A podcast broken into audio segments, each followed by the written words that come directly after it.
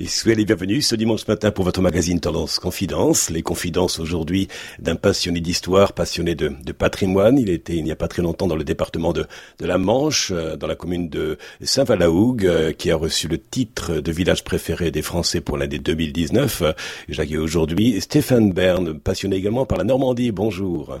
Bonjour, bonjour à tous. Je connais assez bien la Normandie en fait pour euh, pour y passer beaucoup de temps, comme j'imagine tous ceux qui aiment cette côte qui est absolument magique.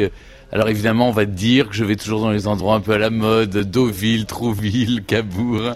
Et en plus, pour, pour des émissions comme Secret d'Histoire, j'ai beaucoup tourné en fait sur cette côte parce que, euh, notamment quand, quand j'ai fait euh, euh, Monet, c'est vrai qu'il a beaucoup peint toute la vallée de la Seine qui, qui va jusqu'à la mer. Et donc, je me suis trouvé comme ça à tourner dans des lieux absolument magiques. Et, mais j'aime, aussi la Normandie, vous savez, la campagne en fait normande.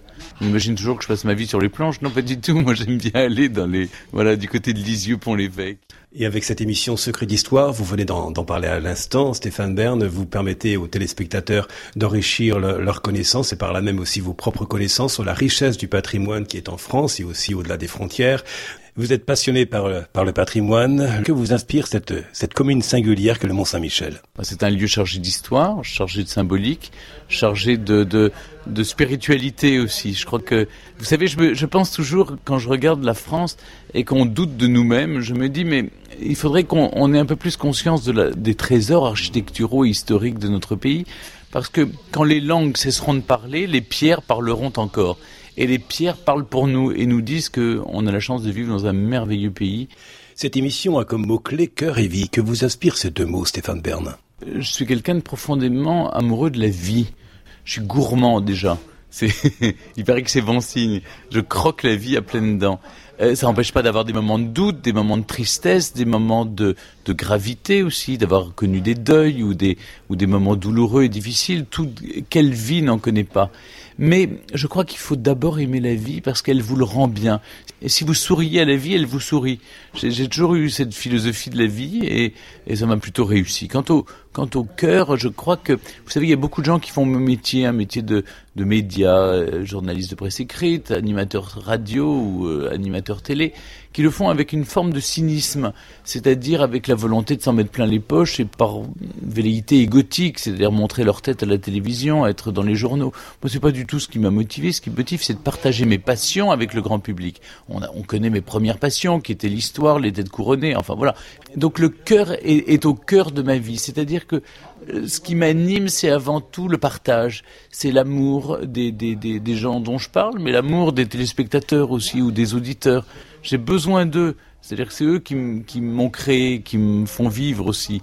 Euh, je ne peux pas l'oublier. Et je crois que ce qui a fait peut-être ma, singularité, c'est peut-être la vraie sincérité. C'est-à-dire ça se sent.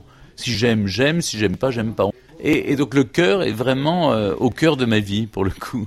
Votre prénom en, grec, Stéphanos, qui signifie le couronné, faut-il y voir justement, de par votre prénom, Stéphane Bern, une, prédilection par rapport à votre passion pour les têtes couronnées? Écoutez, c'est plus tard, après vous vous interrogez sur la, prédestination des prénoms, sur le fait que ça peut marquer ou créer une empreinte sur votre vie. Pour être franc, je me suis intéressé aux, têtes couronnées bien après. Euh, de, connaître la signification de, Stéphanos, qui, le couronné en grec c'est étrange quand même de, de, penser que mm, toute mon histoire personnelle est, est marquée de ce saut-là, euh, avec un, un, père qui s'appelle Louis un grand-père qui s'appelait Henri.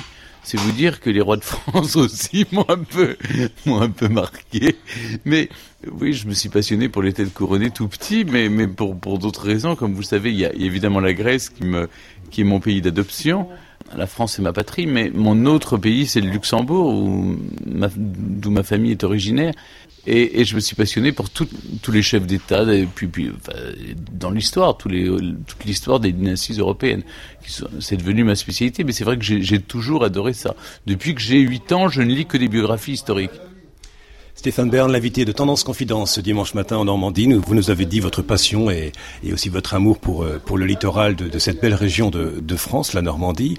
Vous avez dit que vous croquiez la, vie à pleines dents. Votre œil est tellement aiguisé que vous voyez le défaut dans la cuirasse. Y a-t-il des erreurs vis-à-vis desquelles vous avez un peu moins d'indulgence? Il y a des fautes pour lesquelles j'ai peu d'indulgence. c'est le manque de courtoisie, l'incivilité et le manque de respect d'autrui. Je trouve que on, est tous à égalité sur cette planète, qui que nous soyons, quelle que soit notre naissance, notre rang social, pour, tout cela n'a pas d'importance pour moi. Ce qui en revanche compte, c'est qu'on est tous des êtres humains, on partage le même, euh, le même avenir, on est tous sur la même galère, si je puis dire, et on, doit respecter les autres. Et j'ai du mal à supporter l'intolérance, euh, l'ignorance, la bêtise, le racisme, enfin toutes ces euh, qui, qui sont au fond les mêmes mots pour le, pour le même mal en quelque sorte. C'est la méconnaissance de l'autre. Si on connaît l'autre, eh bien il nous est familier, on se rend compte. Vous savez, j'ai été très marqué par un homme qui était Sir Lawrence van der Post. Les gens ont peut-être oublié son nom. Il avait écrit sur le désert du Kalahari. C'était, on l'appelait vulgairement le gourou du prince Charles et c'est le parrain du prince William d'Angleterre. Et cet homme, je l'ai rencontré plusieurs fois, et il m'a beaucoup marqué. Et notamment, il m'a expliqué une chose euh, qui m'avait troublé. Il m'avait dit n'oubliez jamais que l'autre est un autre vous-même. Dès que vous comprenez ça, c'est tout bête, mais, mais vous pensez à l'autre comme étant euh, autrui, vous le pensez comme, comme étant vous. Donc, euh, quand on a des, mauvaises pensées sur les autres, on les a aussi sur soi-même. Donc il faut essayer de s'en dégager. Alors je dis pas que j'arrive à faire le bien tout le temps. J'arrive pas que je ne dis pas que je suis un être exemplaire. J'ai aussi mes, manquements, mes égoïsmes, mes, euh, le repli sur soi est toujours une, tentation. Vous savez, il m'arrive de penser un peu qu'il faut avoir du recul sur soi-même et se dire que euh, faut faire son métier sérieusement sans jamais se prendre au sérieux. C'est un peu ma devise en fait.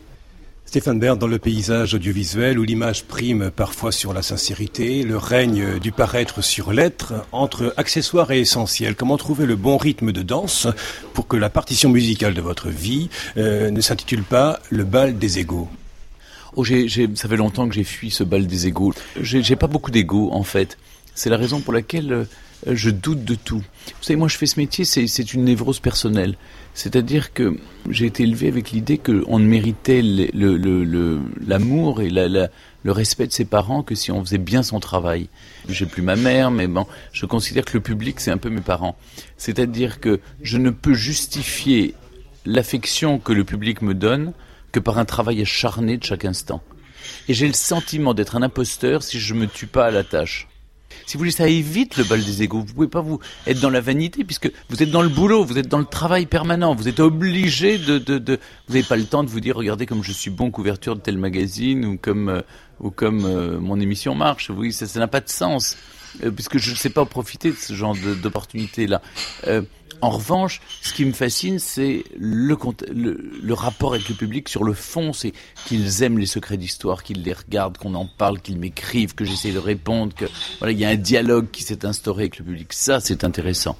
Stéphane Bern, vous êtes l'invité de Tendance Confidence en cet été 2020. Euh, Nous vous retrouvons dans quelques instants après une respiration musicale. C'est Tendance Confidence sur Tendance Ouest. Suite de votre magazine Tendance Confidence. Aujourd'hui, euh, j'accueille Stéphane Bern qui anime entre autres cette émission Le village préféré des Français, un titre qui a été décerné à la commune de Saint-Valahougue dans la Manche et cette émission a été enregistrée dans cette commune. Que pensez-vous, Stéphane Bern, de cette citation que j'emprunte à, Michel Cole euh, qui dit euh, C'est fou le mal que l'homme se donne à se faire du mal. Je trouve que la haine recuite est quelque chose qui, qui n'est pas nécessaire. J'ai du mal à comprendre, par exemple, dans les divorces, euh, qu'on puisse détester la personne qu'on a le plus follement aimée.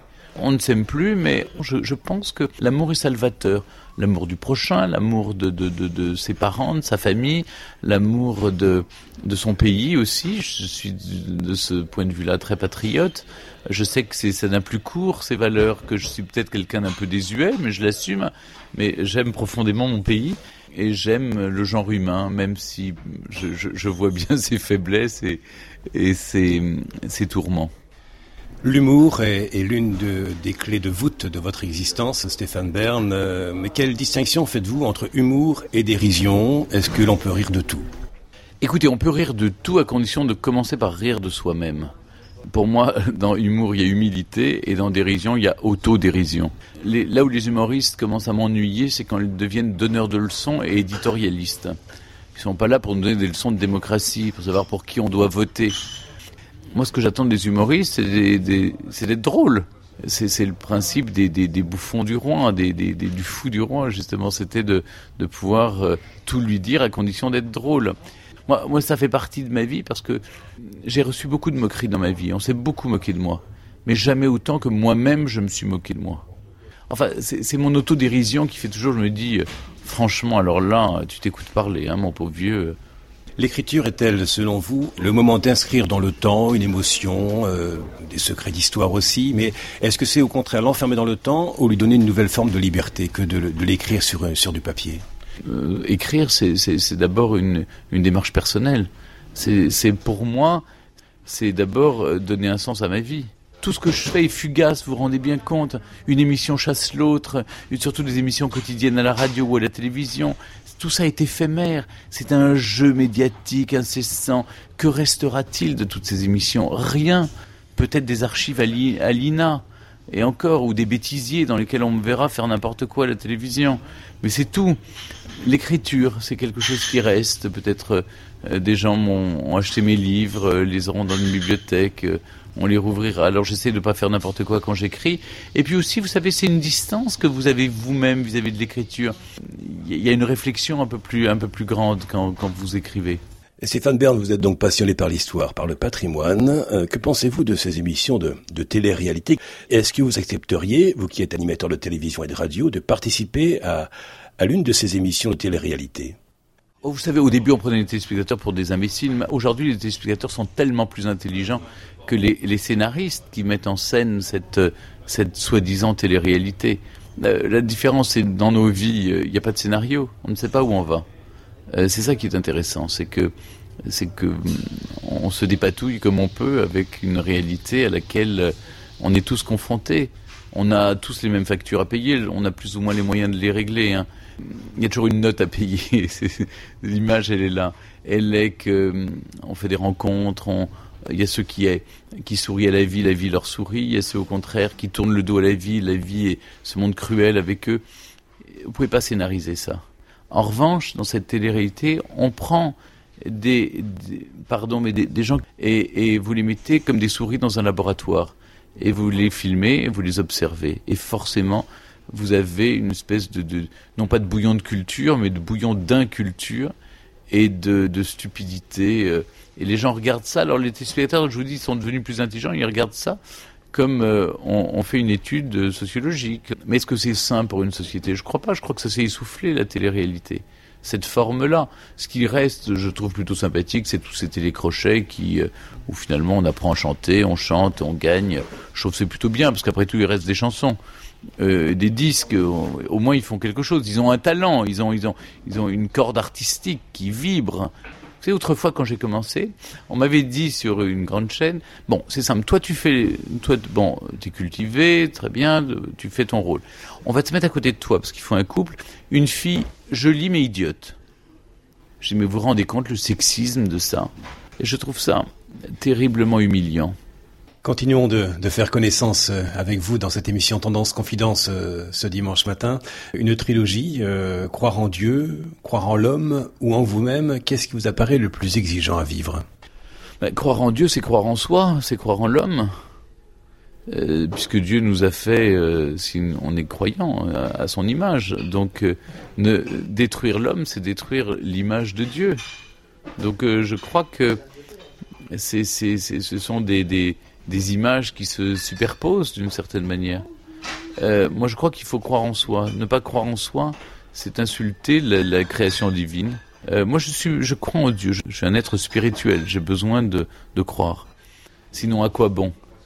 On est là pour qu'on comprenne quelque chose de ce monde qui va euh, à volo et qui... vous savez, on nous a tellement fait croire qu'on allait vers le progrès. Moi, j'ai l'impression souvent que nous régressons. Et je me dis, mais on doit passer par des épreuves initiatiques. Il y a sans doute des leçons à tirer de tout ce qu'on est en train de vivre de douloureux et de difficile. C'est quoi votre recette pour arriver à ce but? Il faut être un être de lumière et essayer de, euh, voilà, de réenchanter le quotidien des gens. Euh, c'est une mission comme une autre en se disant, euh, c'est dur pour tout le monde. Alors on va essayer de, de rendre les après-midi de France 2 plutôt chaleureuses et sympathiques, ou les émissions d'histoire parce que les gens ont besoin de leurs racines, sinon ils sont perdus. Et puis voilà, d'essayer de faire des choses un peu divertissantes pour, euh, pour donner de l'espoir aux gens. Sinon, ça s'appelle du cauchemar. Hein.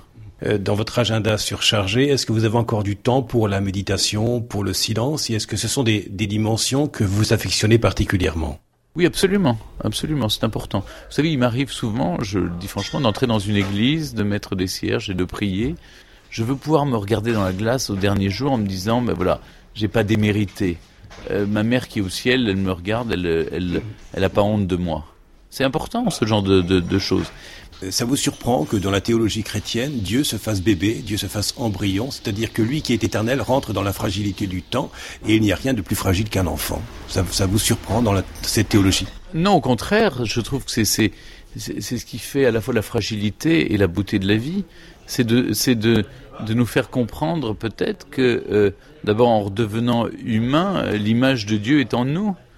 Et le fait d'être d'avoir cette dualité de, de devenir un enfant et, un être humain, euh, ben c'est justement pour nous rappeler euh, à notre condition euh, de simple mortel. En conclusion, je vous dirais ça, c'est que je prends les choses graves avec parfois une forme de légèreté qui me permet de les supporter, et je mets parfois beaucoup de gravité dans des choses qui, en apparence, sont légères. Parce que tout est léger et tout est grave. C'est l'image de cette vie. On a tous des, moments douloureux, difficiles, etc. Mais je pense qu'il faut avoir le recul nécessaire pour... Euh, c'est compliqué hein, sur le moment quand on vit les drames de se dire que la vie est plus forte, ça vous donne une force de caractère, une énergie peu commune, et ça vous sert pour la vie entière. Pensez-vous que l'amour soit plus fort que la mort? Ah, certainement, certainement. L'amour, quand même, est, est, est, va au-delà de la mort. Je donne un exemple qui m'est très intime mes parents ont vécu une histoire d'amour incroyable, comme mes grands-parents. Je, je, suis issu de ça. Je me nourris de ça. Ça m'inspire et ça me, c'est un enrichissement pour mon existence. Vraiment, j'en suis très reconnaissant. Et quelle est cette dédicace que vous allez écrire dans le livre d'or de cette émission, Tendance Confidence? Ne pas vouloir me prendre pour un prince, même si je les côtoie. On est simplement un maillon de la chaîne humaine. C'est la seule chose qui compte. On aura oublié dans 100 ans ce que j'ai pu faire de ma vie, mais j'espère en tant qu'être humain avoir fait des choses utiles, c'est tout. Merci beaucoup Stéphane Bern pour ce temps accordé à Tendance Ouest pour cette émission au cœur de la vie. Merci beaucoup, c'était un moment très agréable. Dans quelques instants, votre journal de 9 heures proposé par la rédaction de Tendance Ouest. Quant à moi, je vous donne rendez-vous à dimanche prochain. Passez un bel été. Podcast by Tendance Ouest.